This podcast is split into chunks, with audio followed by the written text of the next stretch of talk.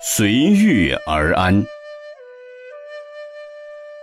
夏天里，一位小和尚指着寺院里一片行将枯死的草地，对着师傅说：“你看，这些小草马上就要枯死了，我们应撒些草种子吧，不然这儿没草太难看了。”师傅挥挥手说：“随时。”许多天过去了。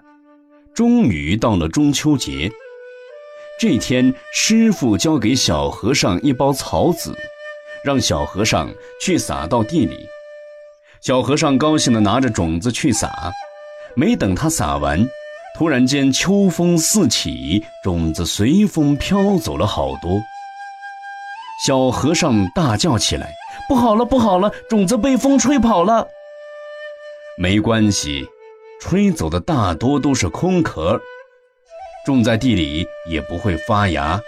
师傅说：“随性。”小和尚刚刚播完种子，空中飞来几只觅食的小鸟，在草地上不停地啄着。不好了，种子要被小鸟吃光了！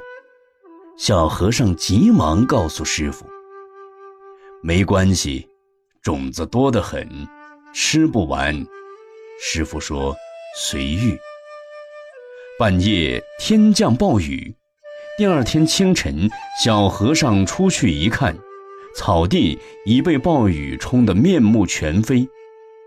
他急忙告诉师傅：“种子被暴雨冲走了。”师傅微笑着说：“冲到哪里就在哪里发芽，随缘。”几天过后。草地竟然冒出许多嫩绿的草芽，就连一些没有撒种的墙角也冒着绿绿的生机。